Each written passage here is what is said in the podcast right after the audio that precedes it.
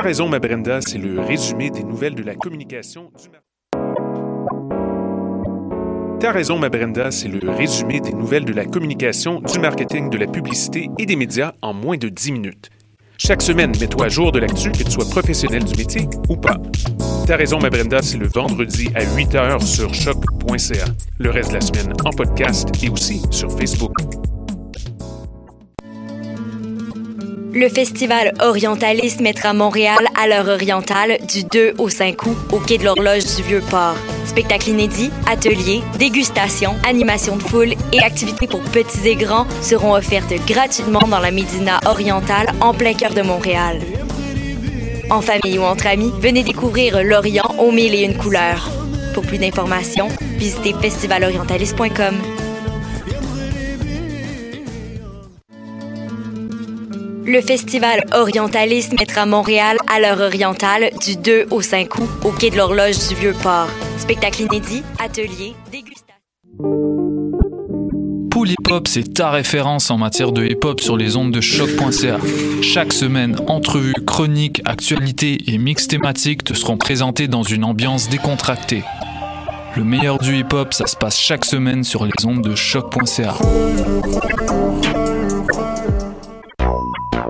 What's up? John RCA, Bobé des Dead Obies et vous êtes à l'écoute de Shot. Where they at? Where they at? You say you got drugs, homie, tell me where they at.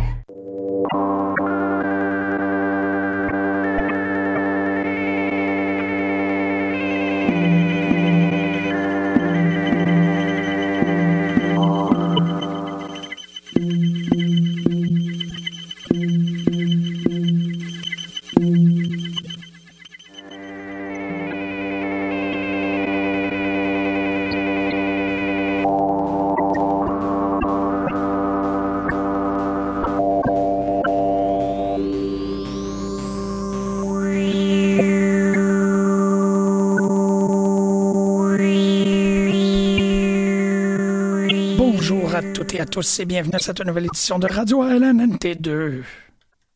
Mon nom est Jean-Michel Bertillon, mais aujourd'hui, excusez, c'était une petite blague, euh, radiophonique euh, d'abord et avant tout. Aujourd'hui, en fait, euh, on vient faire un... Ben oui, il faut, faut s'en permettre une fois de temps en temps.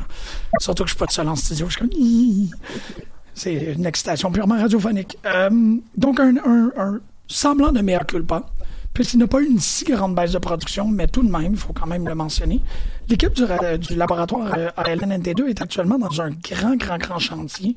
Un chantier auquel j'ai déjà mentionné euh, l'existence en ondes. En fait, on travaille sur la 19e édition du festival ELO, donc le festival du Electronic Literature Organization, qui est une organisation euh, internationale qui a comme but de valoriser, de propager la bonne nouvelle sur la littérature électronique encore à l'émission, vous m'avez déjà entendu un peu mettre des bémols sur certains, euh, sur certains libellés, notamment celle de littérature électronique, qui est un drôle de mot, en fait, qui est parfois utilisé, parfois moins, et qui, bon, dans la mesure que ça fait 20 ans que l'organisme porte ce nom-là, reste en vie euh, pour des raisons purement institutionnelles. Mais le ILO est un regroupement assez important de chercheurs, et en fait des chercheurs de l'avant-garde et même une nouvelle vague actuelle, sur euh, les rapports entre le texte, euh, l'image et l'informatique et le, dispositif, et ainsi de suite. Sous euh, la tutelle de Bertrand Gervais, qui est le directeur du, du, du centre de recherche des arts et du centre de la chaire canadienne. Sur les arts et la littérature numérique, on a réussi à décrocher le contrat pour Yellow et de l'organiser soit euh, entre le 13 et le 17 août prochain. Et dans l'intérêt de faire, euh, de couvrir et en fait de d'explicitement euh, étaler, c'est le mot qu'on va utiliser aujourd'hui, les activités qui auront lieu durant le Yellow, on a décidé, Lisa Tronca, et Oui, bonjour. bonjour Lisa, euh, de parler un peu de qu'est-ce qui va se passer du point de vue des expositions et des activités qui sont ouvertes au public. Et la semaine prochaine, suite à un- une recherche un peu plus euh, massive, en fait, je vais faire une couverture sur la plutôt l'aspect scientifique, l'aspect colloque, puisqu'il y a aussi un colloque universitaire autour de tout ça. C'est quatre grandes activités ouvertes au public, si je me trompe pas. Quatre soirées de performance. euh, oui, non, trois soirées de performance. Ouais. Une exposition euh, d'envergure au centre de design. euh, le vernissage. qu'on peut mettre en un. Ouais. Et une petite exposition euh, parallèle. dont tu vas venir nous parler Oui. tantôt. Fait que ça fait quatre, ça fait cinq. Ça fait cinq. Donc, Cinq. euh, une activité, bon, c'est ça. la- celle d'envergure que tu mentionnes, c'est celle qu'on retrouve au centre de design de l'UQAM, Oui. au pavillon DE. Elle sera euh, inaugurée, si on peut dire, suite à un, euh, à un cocktail le lundi, le 13 à 6 heures. Et 13 août. 13 août. Oui, exactement. oui. Spécifier le mois. Pardon, c'est où, oui. Euh, et elle sera ouverte au public jusqu'au jusqu'au 17, donc jusqu'à la fin Oui. du colloque. Euh, il y a quelques activités. En fait, je vais vous mentionner quelques-unes des, euh, quelques-unes des, expositions, quelques-unes des performances que vous allez pouvoir voir, des installations, pardon, parce qu'il n'y aura pas nécessairement de performance. Je pense qu'il va y avoir quand même une lecture au vernissage euh, où chacun des artistes va prendre la parole un peu pour expliquer qu'est-ce que qu'est-ce qu'ils sont venus me présenter. Mais sinon, ça va être vraiment autonome et vous pourriez aller le- les visiter. Je pense notamment à des trucs comme Berlin Remix de Jim et Justine Bizocchi, qui, je trouve ça vraiment intéressant. Qu'est-ce qu'ils proposent, c'est euh, et celle-ci, c'est euh, une type d'œuvre qui va avoir en fait dans, plusieurs des, euh, des, des volets. C'est du travail sur les euh, l'architecture, c'est un travail sur un travail sur le, lieu et des endroits spécifiques remixés ou ré- réorganisés ou même réimaginés. Donc, l'œuvre Berlin Remix, elle, discute beaucoup plus, est un peu euh, en interaction avec un truc qui s'appelle Berlin Symphony of a Great City, qui est un film de 1927 de Walter, de Walter Ruttmann, où il travaille un peu sur qu'est-ce qu'on appelait le, le cinéma de ville. En fait, on pense à Rossellini avec euh, qu'est-ce qu'il a fait pour Roma. Euh, c'est toutes sortes de, cinéma, de, en fait, de types d'œuvres entre les années 20 et années 30 où on, on filmait des lieux et on essayait de prendre le pouls d'un endroit géographique bien précis. C'est venu vraiment dans, l'archéologie du cinéma. Et maintenant, euh, avec les, outils, les technologies de remixage, on reprend ces euh, images d'archives puis on essaie de reconstituer un lieu qui, bon, suite à presque une décennie, n'existe plus de la manière euh, qu'elle existait dans les années 20, et de voir qu'est-ce qu'on est capable de faire en réagençant ce lieu-là. Donc, on va avoir plusieurs de ces... on va avoir plusieurs œuvres qui ont ce type de, de réflexion et de vocation, mais je voulais souligner d'abord et avant tout Berlin Remix.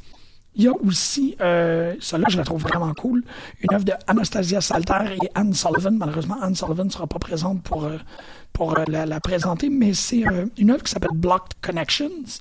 Et c'est une, une, intersection entre la... tout d'un coup, le mot québécois ne me revient plus, mais entre la couverte, le quilt, la, le piqué, non, c'est pas ça. C'est quoi le nom québécois? Je me rappelle pas exactement. Le quilt, qui est l'espèce de d'énorme couverte traditionnelle familiale là, que vous avez en tête euh, toutes et tous. C'est cette couverte que la, votre grand- vos grands-mères ont, ont tissé de leurs mains, où chacun des carrés est un souvenir et qui retrace une espèce de d'histoire de ta généalogie. Ben, Block Connections refait et reprend le même, euh, le, le même média, si on peut dire, mais le fait à l'usage des, avec l'usage des codes QR. Donc, ce sera d'immenses couvertes euh, drapées de codes QR qu'on va pouvoir aller euh, libeller, si on peut dire, ou aller euh, soutirer l'information avec nos téléphones cellulaires, et on va avoir cette histoire-là qui va se, qui va se déplier devant nous. Jules Deslandes, qu'on connaît comme cofondateur, co-directeur du d'Amegaf, si je Oui, me en trompe effet. Merci beaucoup. Tu es toujours là pour me... me- Ils sont une grosse équipe, mais euh, il fait partie des- de l'équipe euh, de Gameda. OK. Vient présenter son jeu vidéo qui s'appelle Damocles 2, qui est un sorte de first-person shooter à l'ère du Vaporwave, où on doit ramasser des, euh, des épées. Et en même temps, il y a euh, un- disons, une dynamique de jeu à l'interne qui se fait euh, à travers le multijoueur. Donc, on est capable de jouer à deux, mais dans une espèce de coopération synergétique très importante. Vous allez pouvoir jouer à Damocles 2. Duncan Speakman et Tom Abba présentent It Must Have Been Dark by Then, qui est un parcours audio, ça, ça super intéressant, où euh, les gens pourront emprunter un casque d'écoute et aller se promener dans la ville de Montréal en ayant un récit, euh, en, se faisant raconter un récit dans leur tête, euh, mais dans leurs oreilles, et qui se rendra inévitablement par cheminement inévitable à la tête.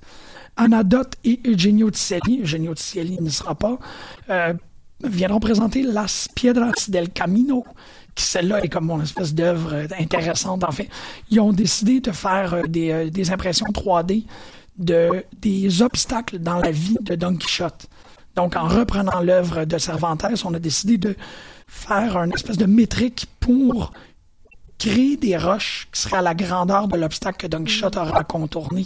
Et il présente ça dans une pièce, une espèce de visualisation des impasses et des, des erreurs de, de, de Don Quixote. Donc, une façon extrêmement intéressante de, de rendre les textes vivants dans l'espace et aussi, euh, inévitablement, d'en faire ressortir une nouvelle interprétation. Puis un peu euh, un petit genre humour sur la, la thématique. Je sais pas si on, on Ouais, en a parlé. Attention à la marche, mind the gap.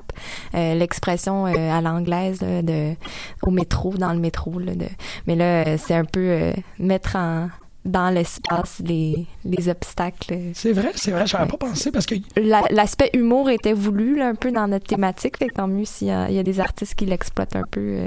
beaucoup plus du côté des euh, communications, euh, des, des qu'est-ce qu'on appelle les papers. Là, Là, il y a beaucoup de travail sur l'humour, notamment un, grand keynote qui va se faire sur la notion d'humour en littérature et par médiatique.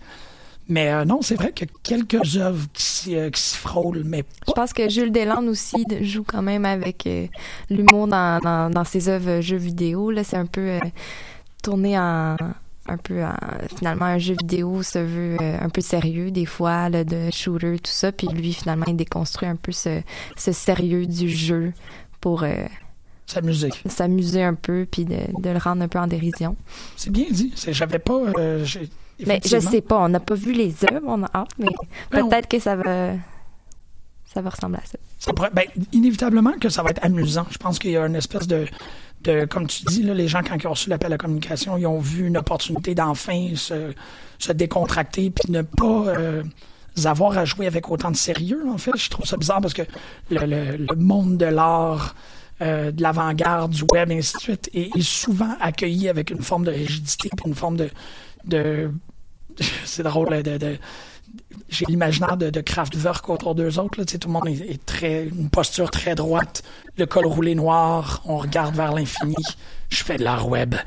Puis euh, je pense que le, Mind the Gap, comme tu dis, est une espèce de façon de faire comme non, non, regarde, euh, on, on, on est rendu à une époque où les, les technologies nous terrifient, la présence sur le web est, beaucoup plus euh, vecteur de- de- d'angoisse et de suspicion.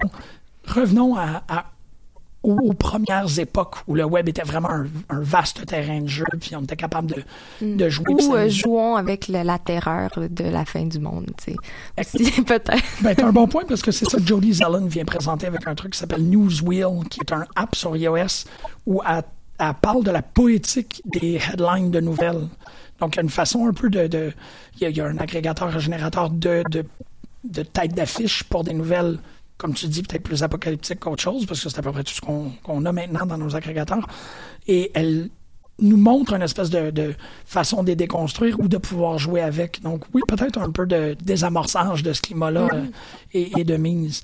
Celui que moi j'ai vraiment hâte- vraiment hâte de vivre, c'est le Meaning and, Meaning and Abstraction de Steve DiPaola, qui a l'air d'être une expérience VR sur le Deep Dream de Google.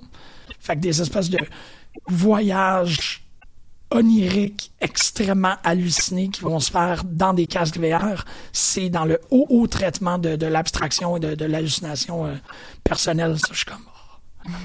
Puis je sais, bon, évidemment qu'il y a plusieurs gens qui vont vouloir, qui vont vouloir venir voir le Inner Telescope de Eduardo Cac, qui est euh, le premier poème créé dans l'espace. En fait, il a été, euh, il a été écrit en 2017, en fait le 18 février, dans la Station spatiale internationale. C'est un astronaute français, Thomas Pesquet, qui a euh, construit un poème avec du matériau qu'il y avait dans la dans la, la, la, la station, si on peut dire, où il y a, euh, il est euh, pluridimensionnel, ce poème-là. Il est, C'est des lettres, je crois, qui flottent.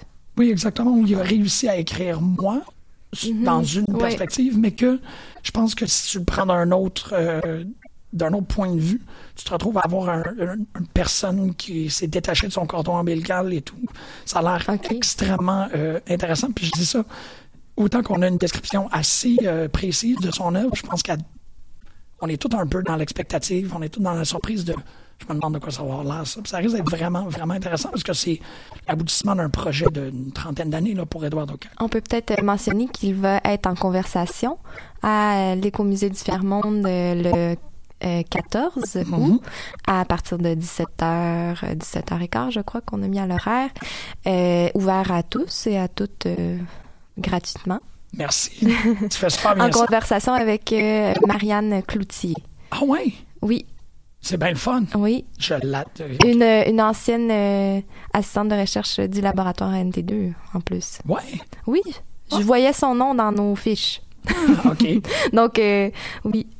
Qui travaille avec, qui travaille sur le bio-art et sur, euh, parce qu'on connaît Edouard Aucac euh, de, sur euh, les le pionnier un peu de, du bio-art. Donc là, l'œuvre n'est pas nécessairement, elle traite pas nécessairement de l'augmentation corporelle, mais plus métaphysique dans l'espace du, du corps un peu entre le, micro-macro de l'espace et tout. Mais c'est ça. Donc, Marianne Cloutier, experte quand même du bio-art avec Édouard Aucac. À ne pas manquer. C'est vraiment une bonne nouvelle. J'en avais, j'en avais aucune idée. Euh, Puis la plug aussi est toujours un peu complexe. Pendant que tu es en train de parler de euh, l'écomusée du Fairmont, en fait, il y a cette rencontre-là. Et ensuite, à 19h30, de 19h30 à euh, 22h30, il y a un autre exposition, mais cette fois-ci, c'est beaucoup plus une, une soirée performance, pardon. Oui, multimédiatique. euh, Pas mal. Genre. Ben, je pense que c'est dans cette soirée-là, ou du moins dans l'évaluation que j'en ai faite, qu'on va avoir le plus de rapports entre le texte et la technologie. On a des trucs comme euh, Selfie Poetry de Alex Sompasquale. On a Articulations, Poet, Poems from a Phonetic Similarity Vector Space de Alison Parrish. Serge Bouchardon et Alexandra Semer viennent présenter Storyface, qui est un travail sur l'interactivité, qui est un peu une espèce de de, de jeu sur le test de Turing, mais avec l'émotivité, en fait. Est-ce que on croit à la hum, présentation des émotions dans des discours ou dans des dialogues sur le web? Donc, Storyface a une version française, une version anglaise, ça d'être pas mal complet comme œuvre. Zach Whalen qui vient euh, présenter un roman qui s'appelle The Several Houses of. C'est un roman qu'il a écrit en 2017 où il travaille sur le c'est un livre pour enfants qui est génératif avec un programme qui s'appelle ConceptNet. C'est un, script qui fait, et ceci va peut-être sembler un peu technique, mais je pense que dans l'exécution, ça va vraiment nous montrer euh, les potentialités de ce genre de script-là. C'est qu'il il démontre les euh, relations qui existent entre les concepts et les euh, iconographies autour de ce concept-là. Donc, c'est pour ça que je pense qu'il utilise le, le livre pour enfants.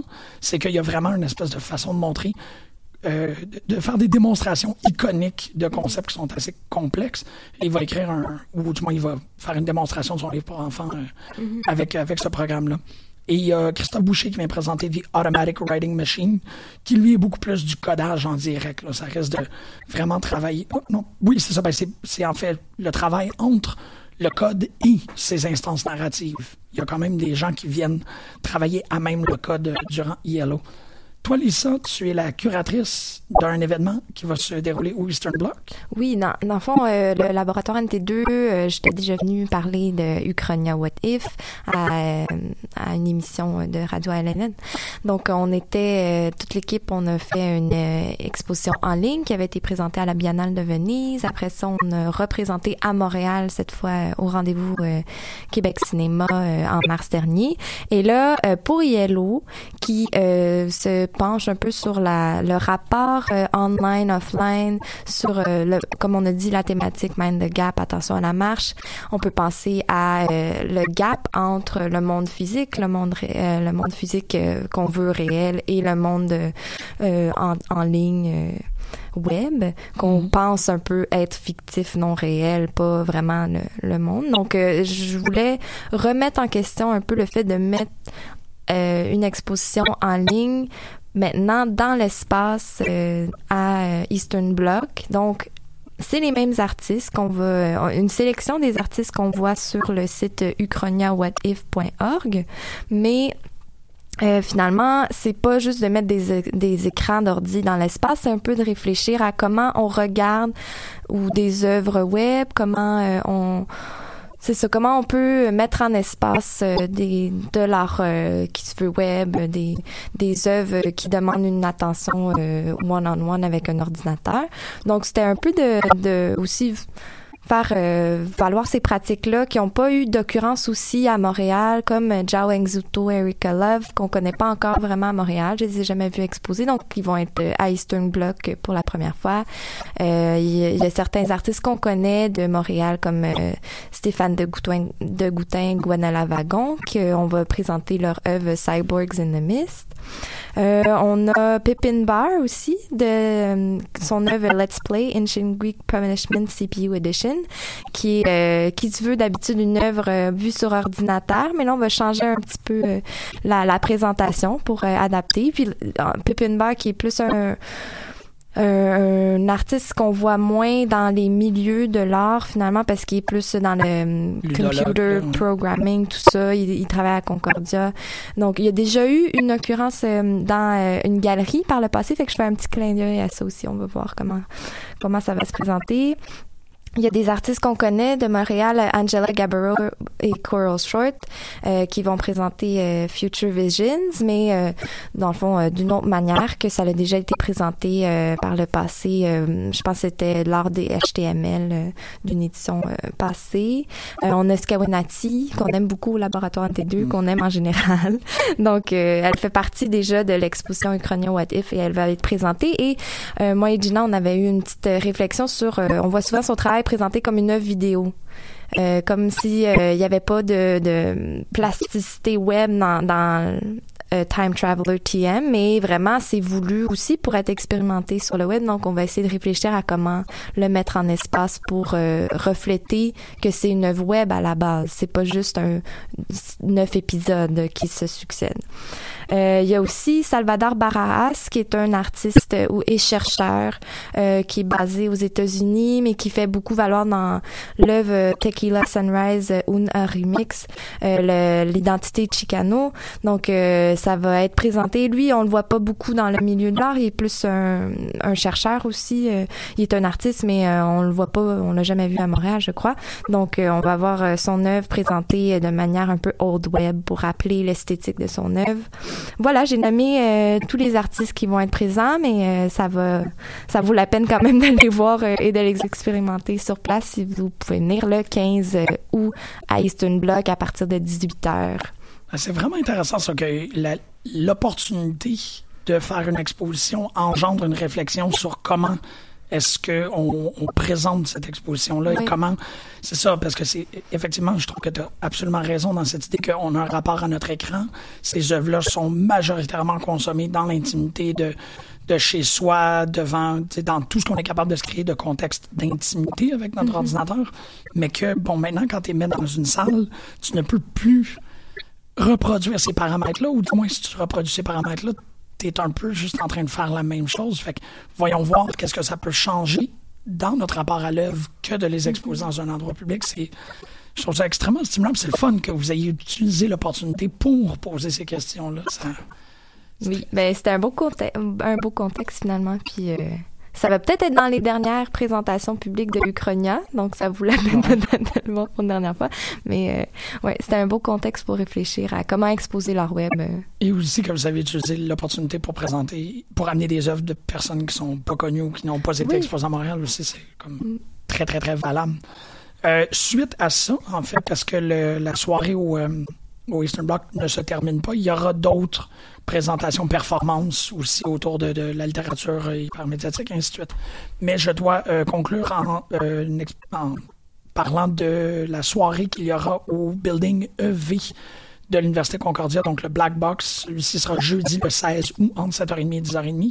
Et ici, on se retrouve à avoir des trucs euh, encore dans de l'expérimentation, beaucoup plus avec les expérimentations, non pas plastiques, mais avec les, les devices excusez-moi, tout d'un coup, je parle, je parle l'expression francophone. Les dispositifs. Les dispositifs, merci beaucoup. Dont euh, notamment Judd Morrissey et Abraham Avnizan, qui viennent présenter Inside My Gorge, qui est euh, un immense travail sur le, les espaces d'embodiment. Ben, en fait, je vais le lire parce que la traduction serait comme un peu complexe, mais qu'est-ce qu'il dit? C'est Inside My Gorge excavates histories of mediated immersion, exploring panoramas, cycloramas, and visionary artist made spaces to create a poetics of queer embodiment Blending Live Performance and Augmented Reality. Effectivement, de toutes les œuvres que j'ai vues, je pense que c'est la, la, plus ambitieuse. Je fais énormément confiance à John Morrissey d'être capable de faire quelque chose de extrêmement expérimental et, de, très euh, événementiel. Là. Ça fait quelque chose de, de, très unique et précieux. J'ai vraiment, vraiment hâte de voir Inside My Gorge. Et aussi la euh, présentation de Rodrigo Velasco qui s'appelle Alphautre Live Coding and Symbols. Ça, ça vient aussi euh, parler de toute cette division-là de gens qui vont faire du codage live. J'ai eu à quelques reprises la chance de voir des gens exécuter du code pendant qu'ils étaient en, performance. Et je vais vous admettre, pour ceux qui sont capables de le faire avec euh, une maestra, c'est assez extraordinaire de voir des gens euh, reconfigurer, recoder à même l'instant de la performance. Moi, ça m'impressionne toujours de voir la, la, concentration, la vivacité d'esprit, la débrouillardise, le fait que ces gens-là doivent continuellement effacer, copier-coller, refaire, rabouter. Ça devient une espèce de d'expérience très impressionnante pour les gens qui ont comme une base de codage, comme moi par exemple, ou qui n'ont pas du tout euh, de connaissance de comment est-ce que le codage peut être manipulé de cette manière-là. C'est extrêmement intéressant. Donc, c'est ce qui met fin à notre épisode sur euh, les expositions artistiques, sur les performances et ainsi de suite. Pour toutes les informations, vous pouvez tous, euh, toutes et toutes, aller consulter ILO 2 points. De, 2 points. Mm -hmm. il y a toujours un 2 points quelque part.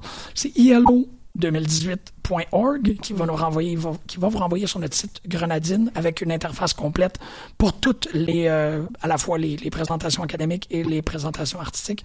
Vous allez toutes avoir ça. Sinon, pour les gens qui seraient curieux, la semaine prochaine, je refais un épisode, mais cette fois-ci, sur tout ce qui va se faire euh, du domaine de l'académie et de, de, de, des chercheurs. On va faire un 25 minutes sur, euh, sur le, le, le ILO euh, universitaire. Donc, merci énormément, Lisa. Ça m'a fait plaisir. Ça a vraiment. J'aime ça faire la radio avec toi, c'est ça qui arrive. Merci à toutes et à tous de l'écoute. Passez une belle semaine. Bonne lecture.